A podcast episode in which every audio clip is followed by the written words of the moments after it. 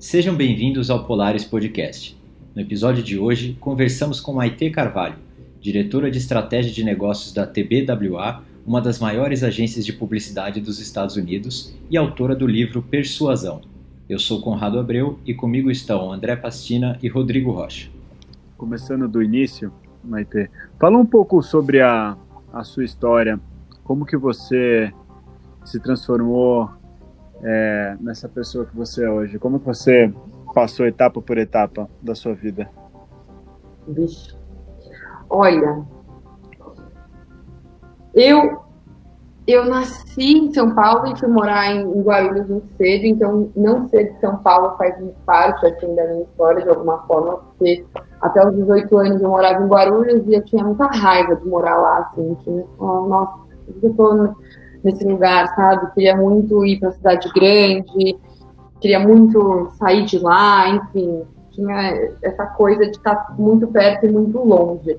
Depois, conforme eu fui amadurecendo e crescendo, eu fui vendo que era bobagem assim da minha cabeça que independente de onde a gente está, pode ser mais ou menos cosmopolita, assim, é muito muitas das respostas que a gente busca, elas estão dentro da gente, né? Não não, sei lá, na cidade que a gente se mudar, hoje ainda morando nos Estados Unidos, eu percebo ainda mais, né? Então, a gente pode fugir o quanto for, mas a gente vai estar sempre na nossa própria companhia. E eu acho que ter essa vontade muito grande de vir para São Paulo, e quando eu vim, eu tinha uma coisa muito assim, ai, pessoal de São Paulo, meu Deus, como será que eles são? E aí eu vim para cá, fui estudar na SPM, daí eu vi que não era nada demais. Mesma coisa quando eu fui para os Estados Unidos, eu falava, ai meu Deus, os americanos, eles já nascem falando inglês, e agora? E aí eu falei, ah, não é tudo isso também, sabe? Eu acho que parte da minha história da minha trajetória é muito dessa mudança. Assim. Também parte da minha trajetória e da minha história, desde então, Guarulhos para São Paulo, São Paulo para Los Angeles, na Califórnia, né, que é onde eu moro atualmente, mas agora estou passando o fim do ano aqui no Brasil isso me atravessa de alguma forma. Todos esses lugares compõem quem eu sou e, o modo que eu vejo o mundo e vivo. Para além disso, a minha formação, tenho como falar, porque eu sou formada em comunicação social, agora estou mestranda também em semiótica, comecei a jornada recentemente, então sempre me, me relacionei com a comunicação de uma forma acadêmica e empírica, então fazia teatro, era comunicadora, comunicóloga, entusiasta da comunicação. Eu adoro me comunicar. Eu acredito de verdade que quando a gente consegue se expressar com clareza, a gente assume protagonismo e voz ativa nas nossas vidas, assim. Tanto que eu escrevi um livro sobre comunicação não à toa. Então, eu me considero uma pessoa muito. Eu me comunico sobre comunicação num programa de comunicação. é um pouco disso que a gente está fazendo aqui agora e tenho muito orgulho dessa disciplina. Lutei muito contra isso, assim, desde sempre, quando as pessoas reconheciam essa vocação e esse talento, esse dom. Eu não queria ser essa pessoa, eu achava que ser uma boa comunicadora, ser persuasiva, ou ser uma boa vendedora, apresentadora, era, ai, sabe, coisa de gente que é boa de lábia, como se fosse uma coisa ruim. Mas depois do, do, do Aprendiz, que foi o primeiro reality show que eu participei, eu vi que não tinha muito como eu fugir disso esse é um terceiro aspecto, para além da comunicação e dos lugares que eu já morei, que eu diria que atravessa a minha história e compõe muito quem eu sou. Eu acho que parte da minha obsessão com narrativas vem do fato de que quando eu tinha 18 anos eu fiz um reality show, que era o Aprendiz, e eu, quando eu saí, eu assisti o programa e eu me senti muito impotente por não controlar a minha própria narrativa. E eu acho que o fato de tão jovem eu ter visto como uma história pode ser contada de formas muito diferentes, como a gente pode pegar esse programa e editar e colocar só a parte que eu falo, eu não queria morar em Guarulhos e não contar o resto da história, ou pegar a hora, qualquer hora do dia, se eu gravar uma semana de conteúdo non-stop do André, do Conrado do Rodrigo, eu posso, num clipe de 30 segundos, mostrar a parte que vocês xingaram alguém ou a parte que vocês ajudaram um velhinho atravessar a rua, sabe? Eu fiquei muito muito curiosa em entender como uma mesma história poderia ser contada de diversas formas, assim. E essa busca em entender a minha própria narrativa me levou muito para um exercício de autoconhecimento, que é a terapia, que nada mais é do que o ato de você narrar a sua própria história e entender qual é a narrativa que você conta para si mesmo, a fim de poder quebrar alguns padrões e esquemas. Então, os realities eles vieram de uma forma muito traumática na minha vida. Quando eu saí, eu assisti aquilo, eu falei, meu Deus, isso daqui não sou eu. E ainda assim, eu ainda voltei e participei de outros dois. Fiz o Aprendiz o Retorno e depois fiz o Shark Tank, que foi uma dinâmica menos hostil, porque não tinha confinamento, eu não tinha que ficar três meses sem comer, sem beber, sem transar, sem ter a família, sem ver os amigos, que é uma privação que te desconecta muito de quem você é, do teu self, do, da tua intuição, dos teus instintos. Você vira uma máquina, assim, né? Uma máquina do mal, porque sem dormir, sem comer, você já não fica muito feliz, vamos assim dizer. Sem transar e sem beber, então, amado, três meses, eu tava virando um capeta naquela sala de reunião. eu assisti o programa, eu tava, cara, por um trinco não bati no justo. então eu falei, meu, ainda bem que eu fui eliminada desse programa. E aí, de novo, é, também fui trabalhar muito disso na terapia e entendi que dessa vez eu achava, né, o que me levou a participar por mais de uma vez era justamente achar que eu poderia controlar essa narrativa, que dessa vez eu seria a dona do meu próprio destino. E mais uma vez não foi assim que as coisas aconteceram. Então, por hora eu decidi parar com os reality shows um pouquinho. É, mas eu acho que esses três pontos, a comunicação, os realities e os lugares por onde eu já morei, são imprescindíveis na hora de eu narrar a minha própria narrativa. Então, Maite, isso aqui na verdade é um teste pro Big Brother Brasil 59. Ah, tá bom, vai, tá bom, eu falei, mas só porque é Globo. Maite, você falou do aprendiz e das edições, você tem uma visão, me parece, bem clara agora, olhando para aquele período, né? É, toda essa questão da narrativa que você comentou, mas assim, o que, que quais foram os maiores aprendizados dessa época talvez até do ponto de vista prático, né, da, da sua participação nesses realities, das pessoas que você conheceu e, e, trabalhou, o que, que você tirou de positivo de aprendizado dessa época? Do, do, aprendiz, especialmente, eu acho que, nossa, inúmeros aprendizados, assim, eu brinco, assim, claro, uma experiência traumática no sentido de é, antes e depois, eu posso dizer que eu mudei bastante, mas eu aprendi eu sempre falo assim, que não, basta você ser, você tem que parecer. No programa, várias vezes eu dava alguma ideia, mas aí um outro participante levantava, pegava o flipchart, a caneta, desenhava e falava em voz alta para a câmera. Então a gente vai fazer tal coisa. E aí, sei lá, o, o André fala assim: ai, gente, já sei, tive uma ideia, vamos lá vender Itaipava no, no bar de Alphaville. Daí o Rodrigo fala acho que a gente tem que vender no bar de Alphaville com uma promoção de venda casada. E aí o, o Conrado fala, acho que a gente tem que vender no bar de Alphaville com venda casada a R$ 5,99. Daí eu, que não dei nada de ideia, vou lá, levanto, pego a caneta, ponho no flipchart e falo, gente, então o plano é o seguinte, bar de Alphaville, venda casada, R$ 5,99. O que que vai, o que que vai ao ar?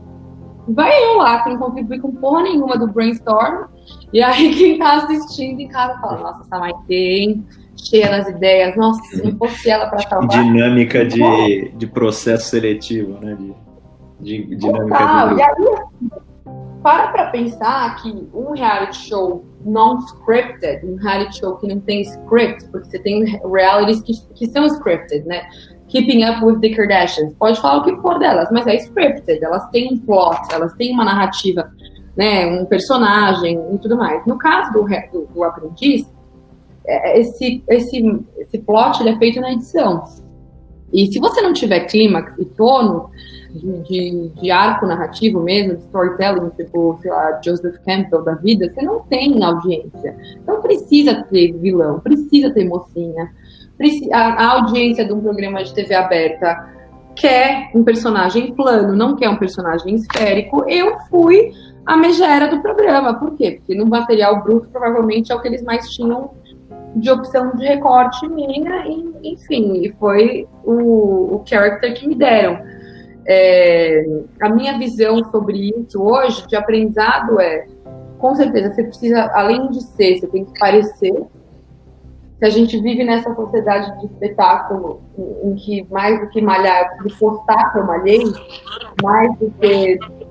Enfim, eu, eu sou contra isso, mas é um comportamento que eu vejo doar dinheiro para uma instituição, eu tenho que postar que eu doei dinheiro para essa instituição, sabe? Eu tenho que fazer um show off, um entretenimento em cima da minha atividade. É, entendi, eu entendi essa, essa dinâmica muito cedo. Entendi isso com 18 anos de idade. Então, para o bem ou para o mal, quando eu saí do programa e eu fui para o mundo corporativo, eu dava um jeito de fazer minha, minha ideia aparecer, entendeu? É, isso foi um aprendizado que eu trouxe. Um outro aprendizado que era muito do quanto você precisa trabalhar em grupo, mas ao mesmo tempo você tem que sobressair individualmente, que é o que a gente chama de competição, essa competição com uma colaboração. É, eu não tinha muito essa noção, não tinha noção de nada. É claro que varia de cultura organizacional para cultura organizacional, mas eu, eu consegui ter muito destaque projeção na minha carreira, enfim, consegui patrocínio para um visto para ir trabalhar nos Estados Unidos, que não, né, eles me levaram para lá e consegui stand out de alguma forma, porque eu sei promover o meu próprio trabalho. Mas eu faço, eu não sou só uma pessoa aqui que fica lá é, falando, eu entrego. Então, mas o fato de eu saber me promover e promover o meu trabalho, seja no, no ecossistema da, da comunicação, seja nas minhas redes sociais, ou seja dentro do meu próprio microcosmo na empresa, isso me ajudou a ter muita projeção. Eu vejo muita gente que é doer, que é thinker, que vai lá, entrega um puta trampo, mas a pessoa não promove o trampo que ela fez, não monta um case study, não divide com o global, não faz o negócio aparecer. Então, eu acho que isso foi um aprendizado que eu tirei do aprendiz que me deu bastante, foi um growth hack na minha carreira, assim, para conseguir projeção. Acho que esses, esses, esses dois aprendizados foram os maiores, assim, que eu tiraria. Da competição e colaboração e de você fazer a sua ideia, o seu projeto ou o trabalho que você fez aparecerem de alguma forma. Não basta só você fazê-lo. Você precisa trazer uma dimensão de. Assim, eu odeio cagar regra, mas você precisa, mas se você quer ter projeção, né, se você quer que as pessoas saibam o que está fazendo, você precisa dar um jeito de comunicar. Então, esse seria um outro aprendizado que eu tirei do programa. Excelente, Maite. E agora, até aproveitando isso, e ainda dentro um pouco do, do, do reality, né? Depois logo você pulou para a questão do Shark Tank, né? E, e, ali no Shark Tank, você, na verdade, você fez um elevator pitch, você fez uma persuasão de uma certa forma para vender uma proposta sua, uma startup sua, que é onde você começou. Você pode falar, falar um pouco dessa experiência e qual foi sua estratégia ali de persuasão? Já emendando até nesse tema que você gosta bastante. Sim. Quando eu quando eu pedi demissão do, do, da Grey, que foi a última agência que eu trabalhei no Brasil, eu estava com 23 anos, eu era gerente lá, e aí eu, enfim, decidi empreender, não, não via mais na publicidade brasileira, né? Hoje eu estou na publicidade, mas em outro mercado, mas do jeito que as coisas estavam ali, eu, enfim, o modelo de negócio dele é diferente, né? Não vou nem entrar nesse detalhe, mas enfim, nos Estados Unidos a agência não compra mídia, tem uma série de nuances. E aí eu falei, cara, eu vou sair desse mercado, vou empreender fazer uma coisa mais suave, mais simples, ou pro digital. Vai ser mais tranquilo. E aí, enfim, né? Só ilusão. Acabei trabalhando 10 mil vezes mais. Mas aí eu lancei um aplicativo para beleza de farmácia. Era um marketplace de cosméticos. E aí, a gente já estava, assim, no comecinho, tinha acabado de lançar. E eu vi a propaganda, assim. Ah, você tem uma ideia, você precisa de investidor? Vem fazer seu pitch no Shark Tank. Eu falei, ah, por que não? Eu já assistia o americano, né? Já tinha um aprendiz no currículo. Eu falei, um vexame a mais ou um a menos na televisão aberta vai fazer diferença nenhuma no meu currículo. Eu falei, pode, pode acontecer, os caras me esculachar, mas até aí já fui esculachada mesmo, se der. E aí eu fui. eu fui. E aí eu fiz o pitch. Na época os Sharks eram a Cristiana Arcangeli, em Sorocaba, o Shiba, do China Box, o João Apolinário da, da, da Polishop e a Camila Farani, que era da Gaga na época. Eu fiz um pitch de três minutos, né, como você falou, que é um elevator pitch, é quando você tem, vamos imaginar assim, lá, você está no Vale do Silício encontrou um investidor muito famoso no elevador e você quer vender a sua ideia para ele, né? Como você convence o cara do vigésimo andar até o térreo que a sua ideia é boa. Então você tem que ser sucinto, você tem que ser coeso, você tem que ser coerente e montar uma narrativa convincente. Eu utilizei um checklist que eu até falo no meu livro, que se chama Persuasão, como usar a retórica e a comunicação persuasiva na sua vida pessoal e profissional. O prefácio da Gabriela Pireoli, lançamento pela editora Buzz. Inclusive, a gente foi best-seller na categoria de negócios nesse mês. Foi muito legal. A gente vendeu. Legal. É, ficamos em, em, em, um oitavo lugar. O primeiro lugar foi o Thiago Nigro, né? O primo rico. Depois, enfim, vendemos mais que pai rico, pai pobre esse mês, gente. Falei, caraca. Uau. Então, tamo, foi, foi bom, assim. Foi, foi bem, bem contente. Mas, enfim, voltando. Eu falo desse checklist no livro, que eu chamo de EPL que não fui eu que inventei, foi o Aristóteles no século V a.C. Eu só, eu só apresentei para a galera, assim. Da mesma forma, eu penso assim, sei lá, quando eu lia o Ryan Holiday, traz o, o estoicismo, né, para um ambiente de negócio, eu falava, pô, a gente podia ressuscitar o Aristóteles também e trazer para um contexto de contemporaneidade. O Aristóteles, lá na, na, enfim, na Macedônia, Grécia Antiga, sei lá, depende do ângulo, ele foi considerado o pai da retórica, né? O que é a retórica? É a arte do bem falar com a finalidade do, do convencimento. Então, é, para o contexto político da época, era uma disciplina muito importante, porque as pessoas se encontravam ali na Ágora e era o surgimento mesmo da democracia ateniense, como a gente conhece, e as pessoas tinham que defender as suas ideias ali e eram ideias que afetavam a vida pública e política das pessoas em questão. Então, quem conseguisse fazer o pitch mais convincente, vamos assim dizer, acabava levando os votos. É, saindo da dimensão política, e não somente os líderes locais, mas os, os, os líderes, por exemplo, o Aristóteles ele foi mentor do Alexandre o Grande na época, né? Que foi reconhecido por muitos pela sua capacidade de oratória.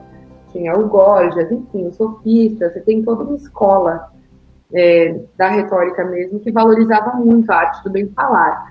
Uma das coisas que o Aristóteles pregava é que para você fazer um discurso convincente, você tem três pilares, que é a razão, a emoção e a credibilidade do orador, que ele chama de etos, de patos e de logos, sendo etos a credibilidade, patos a, a emoção e, o perdão, patos a razão Uh, patos a emoção e logos a razão. Desculpa, já tá tarde já. Eu, nessas horas, já tomei um Red Bull para acompanhar no fundo da Califórnia, do Brasil. É, e aí, é, eu, eu usei exatamente isso no meu pitch. Eu coloquei tamanho de mercado, dados do mercado mesmo de beleza, que é uma startup é uma startup de beleza, então falei de total addressable market, de specific obtainable market, trouxe ordem de grandeza, falei do meu ethos, né? Por que, que eu tenho startup de beleza? Eu já trabalhei para marcas de beleza, eu estou nesse setor. A Vogue elegeu o nosso aplicativo como uma revolução na indústria de beleza, então eu valorizei a credibilidade, não só minha, mas do meu produto. E também no final trouxe a emoção, que é o patos, quando eu falo que eu queria democratizar a indústria da beleza. Eu via que, que, né, que ela ainda era um pouco elitista. E aí eu termino meu pitch, aí a Cristiana Arcângelo, enfim, fala que é uma heresia que eu estou fazendo, que eu estou comparando um Fusca com uma Ferrari, que isso não se faz. E aí eu entendi que ela tinha uma visão de negócio completamente diferente da minha. E eu pensei, bom, não é uma pessoa que eu quero trazer como investidora, mas aí eu recebi cinco nãos. Todos os sharks falaram não, e aí eu fiz uma contraproposta da Camila Farani e ela acabou entrando. Então, essa é uma outra coisa que eu falo no meu livro também, né? Especialmente no Brasil, acho que nos Estados Unidos menos, até pela questão cultural. Aqui a gente, a gente super take no for an answer, assim, sabe? Tipo, ah, não. E, ah, tá bom, vou embora. Não, é, faz uma contraproposta. Tipo, cara, o cara quer te contratar, ele te ofereceu X, faz uma contraproposta. O investidor quer colocar tanto, faz uma contraproposta. A gente tem poder de barganha, a gente tem voz ativa, sabe? A gente não tá ali para aceitar uma única opção ou não, não é um, um dilema, assim, você, você, pode negociar, então essa habilidade ali de na hora também ler a, a audiência, entender que a Camila, quando ela me justificou por que, que ela não investiria, eu falei, bom, essa objeção dela pode ser contornada, eu falei, eu vou fazer uma contraproposta e acabou dando certo. É uma dica que eu sempre falo nas, minhas aulas, na SPM, ou nos meus livros e palestras, que é você sempre pode fazer uma contraproposta assim, para qualquer coisa na vida, porque fazer a contraproposta parte da premissa que você está avaliando a situação e que você está disposto, de alguma forma, a chegar numa resolução. Óbvio que você vai sempre zelar pelos, pelos, né, pelos, pelos entregáveis que você quer. Ah, é, é, se for, exemplo, uma negociação de investimento, como foi o caso, pô, você vai querer manter o seu equity, sua participação na empresa, e querer pegar um valuation bom para sua empresa, mas nem sempre você vai conseguir chegar na sua opção A. Então, qual que é a sua melhor alternativa a esse negociável, né? O que os americanos chamam de BATNA, que é o Best Alternative to Negotiation Agreement, e chegar no, no, no meio do caminho. Eu sou bastante entusiasta disso, assim. E eu acho que a gente devia exercitar mais isso. Eu vou te dizer mais, principalmente mulher. Homem, eu acho que tem menos resistência com isso, pela forma como a socialização é feita, assim. Mas as mulheres têm uma dificuldade muito grande, pelo que eu vejo das minhas alunas, porque elas me trazem em se colocarem com assertividade, com clareza, em virarem e falarem, não, eu não aceito essa proposta, eu quero X, eu quero ganhar mais do que tanto, tem, tem um gender gap confidence, assim, que eu percebo muito. Algumas autoras já falaram até sobre isso, a Sheryl Sandberg, que é a CEO do Facebook, até escreveu um livro sobre isso, que é o Lean In, porque ela sentia isso nas empresas que ela trabalhava, né? Como que os caras chegam e pedem aumento e promoção e negociam e fazem e acontecem, e eu tenho um monte de mulher foda que hesita para levantar a mão numa reunião, né? Então é um público que eu falo bastante também, até assim, né, por ser mulher. E acho que rola uma identidade, uma identificação. Legal, Maite. Eu não sei se o André vai lembrar, mas a gente assistiu esse episódio do, do Shark Tank, a gente morava junto e, e aí eu, Lembro. eu acho que foi é muito bacana você comentar isso, porque tem a questão de estratégia de preparo, né? Porque você comentou da, da negativa da, da, da, pessoa ali que foi contra, que achou uma heresia. Eu lembro que foi até uma, uma visão bem limitada do meu ponto de vista, porque o propósito do, do seu aplicativo ali não, é, era bem claro, né? Ninguém estava falando de diferença de qualidade e tudo mais. E na hora que você tomou os nãos, ao invés de você tentar argumentar com ela, por exemplo, e tentar defender ou tentar mostrar para ela que a visão dela de repente não estava tão legal, você identificou na outra um caminho que seria mais efetivo para você continuar né, essa, esse pitch. Então, é, saber identificar esses momentos também é muito importante, né? Ah, é isso. E saber escolher suas batalhas também eu dou muita, enfim, quando eu falo de persuasão, tem gente que quer ficar, sabe, discutindo coisa que eu falo, ah, é, tá bom. Eu, quando eu percebi que o discurso dela estava muito inflamado, que não estava pautado na prova lógica ou na razão, porque ela, ela não me trouxe dados do tipo, ah, classe C não consome tanto. Se ela tivesse ido para uma contra-argumentação da prova lógica, eu até poderia ter insistido um pouco mais, mas quando eu vi que era completamente do campo do patos, vamos assim dizer, e das emoções, é, primeiro que eu falei, bom, a visão de mundo dela é muito diferente da minha. Eu não tenho como montar um projeto que quer democratizar trazendo on board uma pessoa que quer ser elitizada, entendeu? É igual você querer pegar os sindicatos dos taxistas para ser investidor do Uber, assim, você não você tem que ter, você tem que ter no, no barco com você a, gente que está vendo a mesma coisa que você está vendo, na mesma visão, na, na, mesma pegada, porque senão sociedade é um casamento, né? Você, não, você vai chegar numa hora que você vai falar, bom, a gente tem visões de mundo tão diferentes que, que a gente não consegue avançar. Então, eu, eu meio que subverti a narrativa para mim mesmo. Eu falei, não, a partir de agora sou eu que não quero ela como investidora, porque uma pessoa com essa visão não vai somar para a empresa, entendeu? E eu acho que é uma coisa que falta muito em vários founders que eu conheço. Assim. Os caras puta bom, com pitch redondo, com empresa tracionada, faturando. E aí eles, vai, vem um investidor, um mentor e fala, ah, você tem que pivotar para Y. Ai, para de fazer tal coisa, vai fazer X. Não, não é B2B, é B2C, não é SaaS, é marketplace. E os caras, ao invés de bancar o rolê deles e falar, ah, obrigada, mas eu não acho, eles vão lá e ficam ah, é, é, vou fazer isso agora, é, não, agora vou fazer aquilo, sabe? Eu acho que a gente tem que. Se você conhece teu projeto, se você entende para onde você quer ir, você tem clareza disso, não é que você vai ser arrogante e você não vai considerar feedback. Eu acho que feedback construtivo é sempre válido, mentoria também. Eu tenho vários mentores na minha carreira. Mas acho que você tem que também entender os limites do contorno disso para você não ser uma pessoa que, que não se banca, sabe? É, que fica indo com, com o fluxo, assim. E Maite, você sempre se considerou essa pessoa persuasiva? É, é um talento nato seu? Ou você entende que desenvolveu com o tempo? Foi algum estalo, alguma coisa que na sua vida que, que fez você mudar? Como que você entende essa construção da persuasão na sua vida? Olha, eu acredito muito na cosmologia, sabia? Na filosofia antiga mesmo, que fala que cada pessoa tem uma função no cosmos, sabe? Eu acredito muito nisso. E a maior homenagem que a gente pode prestar para nossa própria vida é se assenhorar de quem a gente é. Eu demorei muito para fazer isso. Eu sempre soube que eu era uma pessoa persuasiva, porque era uma coisa fluida, mas como eu disse, eu tinha uma visão muito pejorativa, como se fosse uma pessoa boa de lábia, e eu queria fugir disso, assim. Então, por várias vezes eu, eu escondi esse talento, vamos assim dizer. E aí, conforme o tempo foi passando, em várias jornadas mesmo de, de autoconhecimento, é, eu fui chegando à conclusão de que eu não tinha mais como me apequenar para caber de alguma forma e que e no, no, próprio estoicismo mesmo, se a natureza ela nos quer exuberantes, eu tenho que viver uma vida que meu espírito ele não, não seja tipo miúdo, frouxo. Eu não vou viver uma vida com freio de mão puxado. E para ser isso, eu vou ter que assumir quem eu sou. Então, isso, o estudo dessa disciplina me fez sair do armário, vamos assim dizer, e me fez ressignificar quem eu sou. Então, quando eu fui estudar a retórica, eu vi que, e o Aristóteles fala isso logo no começo da obra dele, ele fala que só fala bem quem pensa bem. E aí eu me signifiquei, eu não era boa de lado, eu era inteligente.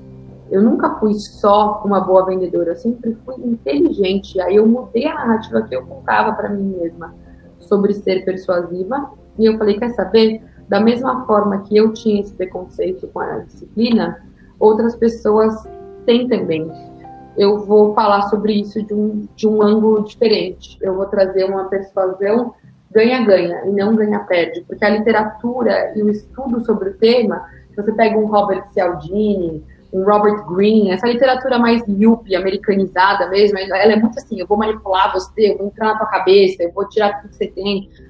E eu acho que isso fez sentido para uma era antiga de, de de escassez, mas a gente vive num mundo de abundância. Eu falar de ganha-perde é perverso, tem que ser ganha-ganha. Então, eu fui trazer uma persuasão mais humana, mais revisitada, trazendo comunicação não violenta, trazendo semiótica, trazendo Aristóteles, falar de um jeito como, como eu acredito que tenha que ser. E ao ressignificar minha própria narrativa, eu consegui, de alguma forma, hoje eu recebo muito feedback uma entrevista que eu dei na época Negócios mesmo, outro dia, com o entrevistador jornalista me falou, ele falou, olha, eu mudei a forma de ver o tema persuasão depois de ver os seus conteúdos sobre o tema. E eu falei, cara, que bom, era, era isso parte do que eu queria, assim, porque parte do meu processo de aceitação era muito difundir que é possível você ser persuasivo e ter ética no seu discurso, sabe? Então, eu não sei onde isso começa, onde isso termina, porque a minha história pessoal se mistura muito, né?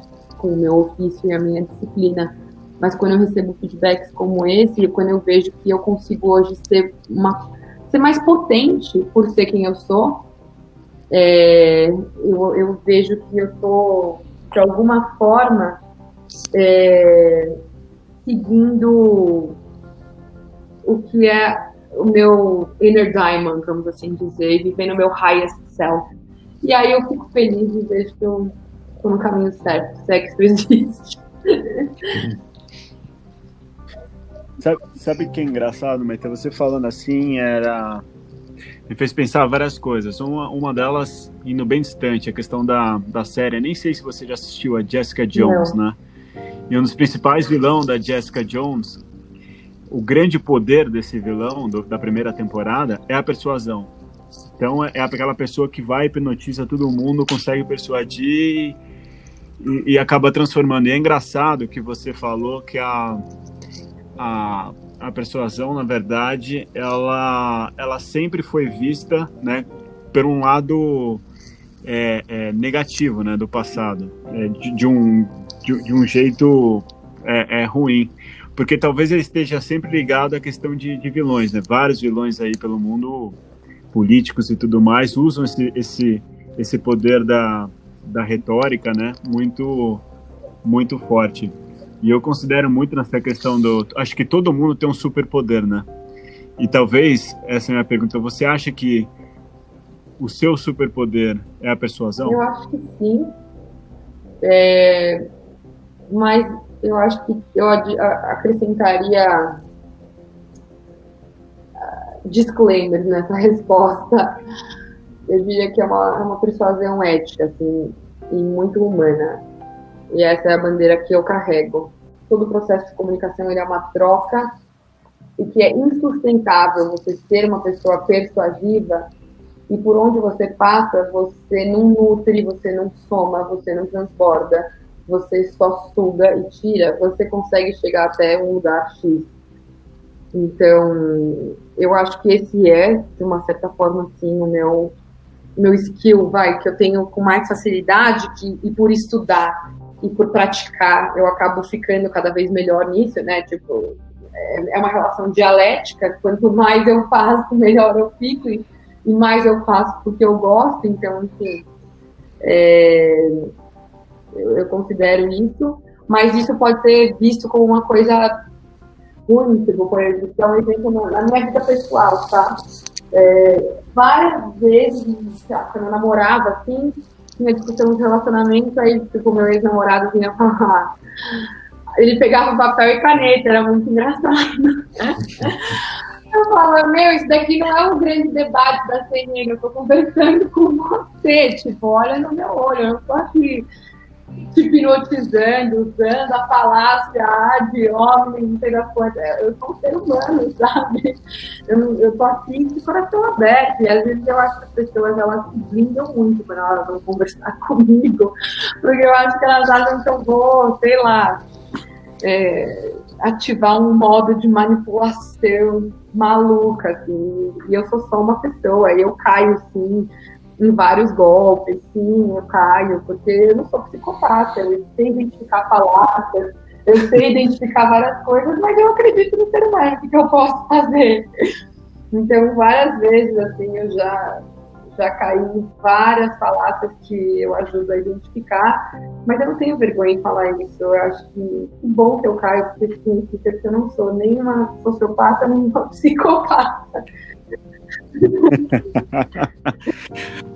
Agora você tocou, você tocou, na sua resposta você tocou um ponto que é muito interessante. Você falou que você, na verdade, você vai ficando cada vez melhor, né? você vai aprendendo é, com isso. Como que é o processo? Você, te, você, você testa alguma coisa e você percebe o que funciona, o que não funciona? Porque eu acredito muito que está, está atrelado à psicologia humana, né? É, você às vezes bota uma palavra que ela é interpretada de uma certa forma ou que ela, você sabe que aquela pessoa é, vai estar mais aberta. Isso como é que como é que funciona esse processo de melhoria? Eu tenho uma mentalidade muito assim de de interação mesmo, que eu acho que eu eu conservei dos meus anos de empreendedora de startup, assim. Eu penso em tudo como um mínimo produto viável, hipóteses, validações. Eu não, não gosto nunca de ter máximas, assim. É, tem a ver também com o processo até da própria ciência, né? De você testar hipótese e aprender com ela e construir a partir dela. Então, eu, eu testo, assim, desde agora academicamente, então, pô, tem uma tese, eu vou ter que ler uma bibliografia recomendada, ter uma metodologia, vou fazer pesquisa, então, no âmbito mais erudito e acadêmico, de uma forma mais empírica nas minhas micro-relações. Então, eu vou mandar uma mensagem de WhatsApp, é, sei lá, para minha irmã. Eu penso, deixa eu testar isso daqui, comunicação não violenta. Deixa eu ver como ela reage. Ah, reagiu bem. Ah, que bom. Olha, evitei um conflito. Mas não de um jeito assim, maluco, sabe? É quase que natural. Onde eu testo bastante nas, nas minhas redes sociais. Eu, então, eu faço um post com um tom de voz, depois eu testo um post com outro tom de voz, eu vejo qual que converte mais em alcance, em engajamento, em awareness. Então, eu tenho uma mentalidade bastante de aprendizado, assim. Eu, eu não tenho máximas, nem verdades absolutas, inclusive eu odeio esse tipo de gente, assim. Nossa, você quer me ver Xoxa é me põe para interagir com pessoas que ficam cagando regra o tempo todo, sabe? Porque pra mim inconcebível alguém que está alguma coisa em 2020, gente. 2020 foi um ano que chegou para mostrar pra gente, a gente não sabe porra nenhuma. Como que ainda tem um ser de luz que vem cagar a regra essa altura do campeonato, sabe? Então, é, eu, a única coisa que me tira do sério é quando as pessoas vêm cagar a regra. Agora, quando elas chegam para conversar, para trocar, e, enfim, com, com, com uma, um, uma visão mais do pensamento mesmo, sabe? Não tanto também de uma coisa utilitarista, eu, eu fico feliz, assim. Eu tenho uma visão de pensamento que não é tanto instrumental, sabe? Eu acho que às vezes a nossa obsessão pela alta performance, ela afasta a gente do pensamento que é o pensamento íntimo mesmo, do espírito, sabe? É, essa busca de conhecimento muito utilitário. Então, eu tenho várias crises existenciais, assim, quando eu vou fazer landing page para vender meu curso, por exemplo, que eu falo, nossa, tá muito utilitário isso daqui. Mas ao mesmo tempo eu penso, putz, mas é o palco que vende, né? Enfim, gente, brisa. Maite, é, tem uma síndrome que está ganhando espaço aí, está sendo bastante comentada, que é a síndrome do impostor. É, você pode comentar um pouquinho para a gente do que se trata, para as pessoas conhecerem como, enfim, o seu trabalho de mentoria, os seus cursos, palestras podem ajudar Boa. nesse sentido? É, tem bastante disso, né? Acho que a galera da psicologia pode até explicar melhor do que eu, mas o que eu vivo na, no meu dia a dia, que eu vejo, especialmente as mulheres, como eu comentei, a pessoa ter um descolamento da realidade entre quem ela é, como os outros a percebem e o que ela é ou não capaz de fazer. Então, desde processos seletivos, que algumas pesquisas mostraram, por exemplo, se as exigências são inglês fluente, espanhol fluente, homens que têm nível intermediário, na prática, acabam se candidatando, e mulheres que têm um nível fluente não se candidatam, porque elas acham que elas estão aquém. E a teoria cognitivo-comportamental, que é da linha da, da, psicologia mais behaviorista, né, mais, é mais comportamental mesmo, ela, ela divide o, o mundo, assim, de um jeito muito tosco, isso que eu vou falar, tá? porque ela é bem mais densa do que isso. Mas a gente tem alguns minutos, então eu vou tentar ser é, sintética sem pasteurizar a teoria. Que as, tem dois tipos de pessoas: as que têm um esquema de recompensa e de mérito, e as que têm um, um, um outro sistema. Então, é a pessoa que foi bem na prova porque a prova estava fácil, e a pessoa que foi bem na prova porque ela estudou e ela é inteligente, por isso ela foi bem na prova. É, o impostor, ele é aquele que ele sempre acha que a prova estava fácil, por isso que ele foi bem. Que ele passou no concurso porque poucas pessoas se inscreveram. Ele, ele sempre atribui as conquistas dele, a percepção dele, ela é bem descolada da realidade, dos skills que ele tem, porque ele acha que ele está aquém. Esse, esse é, o, é, a pessoa que, tanto no pessoal quanto profissional, se sente uma impostora. E eu recebo muito feedback. Hoje mesmo recebi uma mensagem nos meus stories de uma mulher, ela tem 40 anos, ela tem doutorado, ela é, tipo, assim, tem, tem uma filha divorciada, tá no mercado de trabalho, e ela veio me dizer ela tinha vergonha de postar conteúdo sobre a área dela de arquitetura nas redes sociais, porque ela acha que ela não é boa o suficiente para falar sobre o tema. E aí a minha resposta para ela foi: enquanto você pensa isso, existem pessoas que de fato não são boas o suficiente e estão falando sobre o tema. E foi um dos motivos pelo qual até me fez eu querer falar sobre o que eu falo. Eu ficava super incomodada com os coaches do Instagram que ficavam falando, sabe? Ah, enquanto eles dormem, trabalham. Ah, persuasão de um jeito que eu olhava e falava, pô, isso não é legal. Mas enquanto eu estava lá reclamando, eles estavam lá fazendo. Então eu falei, gente, enquanto eu tiver fora da arena, eu não, não vou opinar. Por que, que você não vai lá e faz diferente, então? Por que, que você não começa a produzir um conteúdo que é o que você gostaria de consumir? E abre um espaço para diálogo, uma comunidade. Você não está falando sozinha. E outra, você não, você não é obrigado a saber de tudo. Você pode citar fontes, você pode trazer epifanias, provocações. Isso daqui não é uma tese acadêmica, entendeu? É um espaço para troca. Então, eu acho que as pessoas que vivem muito, e todos nós, em algum grau, temos síndrome de impostor. A não ser, como eu disse, as pessoas que têm algum tipo de patologia mesmo, que, que são sociopatas, psicopatas e acham que, né, enfim, é, é o tipo de questionamento que nunca vai passar pela cabeça dessas pessoas. Mas se você não tem nenhum grau de psicose e é um neurótico, né, um neurótico no sentido freudiano, uma pessoa que convive com as próprias neuroses, é saudável você ter um certo nível de, dessa síndrome. A questão é, ela deixa de ser saudável quando você fica numa apatia e numa inanição. Quando você não consegue fazer nada porque você acha que está sempre aqui. Então, eu sempre dou essas dicas, assim, óbvio que não é assim. Ai, olhe no espelho, respire até três e fale a palavra mágica e você estará pronto para encarar os seus desafios, porque eu não acredito nesse tipo de coisa não é a loira do banheiro, sabe, que vai aparecer para você. Mas eu acho que você pode conversar consigo mesmo de uma forma mais generosa e gentil. É, a gente fala muito de comunicação e de persuasão, mas a gente esquece de olhar para a forma como a gente se comunica conosco e não somente com o outro, né? Como você fala com você? Você se acolhe? Você acolhe as suas vulnerabilidades? Você fala com você de que forma? Ah, existe uma cognição da forma como a gente se trata a gente mesmo, assim. Então, é, fale consigo mesmo com, com mais doçura, com, com, com mais tenderness, com, com mais acolhimento, né?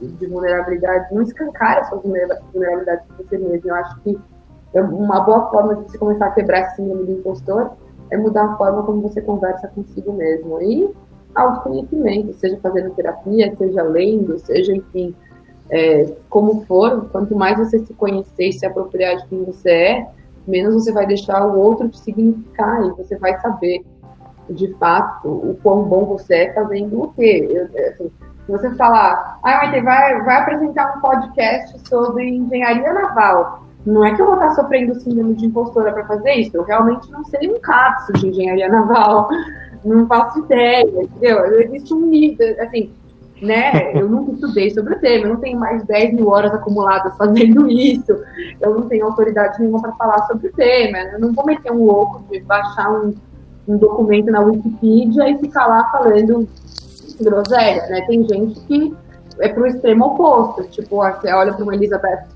Holmes, da Teranos, né, que foi aquela founder que levantou milhões de dólares e ela não sabia o que ela estava fazendo é, na área da ciência o próprio Billy McFarland da Fire Festival. Enfim, você tem pessoas que elas acreditam até demais né, no, no potencial delas nesse sentido, e aí, enfim, acaba sendo perigoso, né? Eu acho que você encontrar um meio termo, se questionar é saudável, faz parte, mas à medida que isso te gera uma inanição, uma apatia, eu recomendaria que você visitasse até um psicólogo, um psiquiatra, porque é normal, a gente é exposto a um overload de informações de pessoas muito bonitas, muito bem-sucedidas, muito inteligentes, com a mesa perfeita, com a família perfeita, com a comida perfeita todos os dias, e a gente mesmo edita as nossas vidas dessa forma. Então, a gente sentir que a gente está aquém é quase que um sintoma mesmo é, da psicopolítica que a gente vive, né? Então,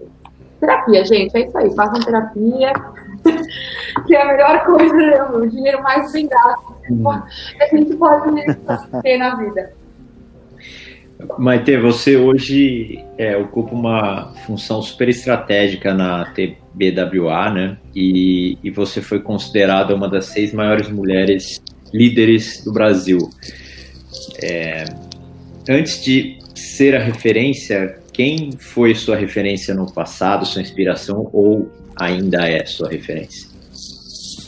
Eu tenho vários vários. É... Eu gosto muito da Bozoma Senton, que é a CMO da Netflix. Que é uma mulher maravilhosa, uma puta profissional, é, tem soft skills, tem hard skills, tem uma originalidade na forma como ela se apresenta e se comunica muito forte.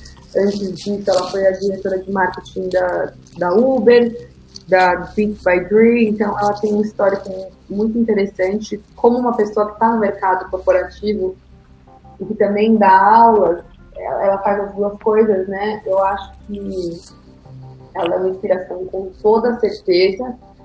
Uma outra inspiração que eu tenho que eu acho uma mulher fantástica, maravilhosa, é a Oprah. Acho ela uma puta comunicadora, empresária, visionária, assim. Acho a história dela de inspiração fantástica. Os livros dela são os livros de cabeceira. Tem gente que acha muito açucarado, muito bobo. Eu não acho. Eu acho profundo pra caramba. Você tem que ter um nível de abstração e sensibilidade para se relacionar com as coisas que ela fala que por mais que pareçam simples e banais, são muito, muito deep, assim. Então, acho que são duas mulheres que me inspiram muito, assim, que eu tenho, sei lá, a vontade de um dia poder trocar uma ideia, assim, chamar no zap, quem sabe, um dia. Mandar uma figurinha, encaminhar uma corrente. Um bom dia. bom dia, grupo! Mas o. Fantástico. Maite, recentemente, acho que foi a época, é, negócios até falou que persuasão vai ser é, uma peça-chave no, no novo normal, né? Você, você acha também é, o que, que, você acha que. Por que, que você acha que é tão importante a persuasão nesse novo normal? Uma entrevista que eu dei logo no lançamento do livro. E o, o Mark Tawil, que, que me fez essa pergunta, ele fez até porque quem, quem fez essa afirmação foi a, a ONU e o Fórum Econômico Mundial. Eles lançaram um relatório em 2020 com as 12 habilidades e competências do profissional do futuro. E entre elas estava a boa comunicação. E eu acredito de verdade que boa comunicação e persuasão, que é a boa comunicação com a finalidade do convencimento, é, não são soft skills nem hard skills, são essential skills, porque especialmente na comunicação assíncrona que a gente está fazendo hoje em dia, né, em tempos e espaços diferentes, eu preciso saber me comunicar com clareza com uma pessoa que não estou olhando no olho, que não está aqui comigo, né, o time tem que ser mais produtivo, então, eu acho desde a sua esfera pessoal como profissional, você não tem uma boa comunicação, você não vai conseguir produzir. Se você não souber dar um feedback, receber feedback, você não vai conseguir produzir. Então, eu fico muito feliz com esse renaissance, vamos assim dizer, da retórica, que, que venha para ficar, né? Assim como era uma disciplina mandatória no século V a.C.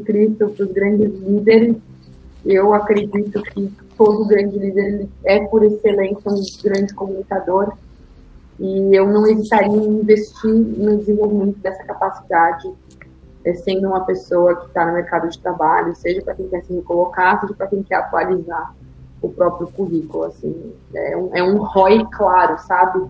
E fora que você pode expandir para sua vida pessoal, né? Isso é muito bom você conseguir se comunicar com clareza com pessoas que você ama, com, com a sua esposa, com seu marido, com seus filhos, com seu pai, com a sua mãe, você evita ruídos, você consegue ter uma vida mais feliz mesmo, né? Então, tem a maior dificuldade, às vezes, quando as pessoas falam, ah, para quem é o seu curso? Eu falo para qualquer pessoa. para qualquer pessoa que, meu, que quer viver uma vida com mais protagonismo, com mais voz ativa. Fantástico. A gente costuma fazer um jogo é, com nossos entrevistados. E, e só para você recordar um pouco do, do aprendiz, a gente tem um, um, jogo de cartas chamado Icebreaker, né? Onde a gente tira uma carta e faz uma pergunta. Eu vou tirar uma carta para você. Tarô? É, tarô, é, vou, vou ler o seu futuro aqui. é, a carta que eu tirei é o seguinte: Conta pra gente alguma coisa que você já fez na sua vida que você nunca mais faria. Reality show. é. Essa já estava respondida Jamais, no começo do papo. Nem amarrada. nem, nem se nos Estados Unidos, assim, porque você ia pensar nisso, né? Quando eu mudei pra lá, é muito louco. Você muda para os Estados Unidos, você zerou o jogo, né? Você começa de novo, você tem que matar o primeiro chefão de novo, né? E aí, tipo, quem é Roberto Justo? Quem é Camila Sorrentino? O que é ESPM? Ah, época negócios? Nada do que você já fez na vida que as pessoas conhecem. Daí eu lembro que eu pensei, ah, eu preciso de um growth hack aqui na América. Não sei, vou participar de algum reality show. E não. Aí eu falei, não, não, meu analista me mata se eu fizer isso. Já, já tem conteúdo suficiente para sessões de terapia das sessões anteriores. Só me manter do jeito que tá. É, e Maite, a gente encerra nosso papo é, com pedindo ao entrevistado duas recomendações. É, um livro e um filme que te marcaram, que você curta, que você queira Olha, indicar para as pessoas. Livro e um filme. Bom, um, um livro, livro, e um filme. Eu indicaria o Retórica, do Aristóteles, porque apesar de parecer que é sobre retórica, ele é um livro sobre a vida em si, especialmente no capítulo que ele fala sobre as paixões é, e sobre as virtudes. E um filme ah, é, é manjado, mas é o filme que eu mais gosto, então foda assim, Que é o Clube da Luta, David Fincher, que é o meu diretor favorito. Acho um super filme, recomendo fortemente. Clube da Luta, se você não assistiu, assista. Nunca é tarde. É, acho que daria essa dica. Boa. Muito bom. Excelente, Maite.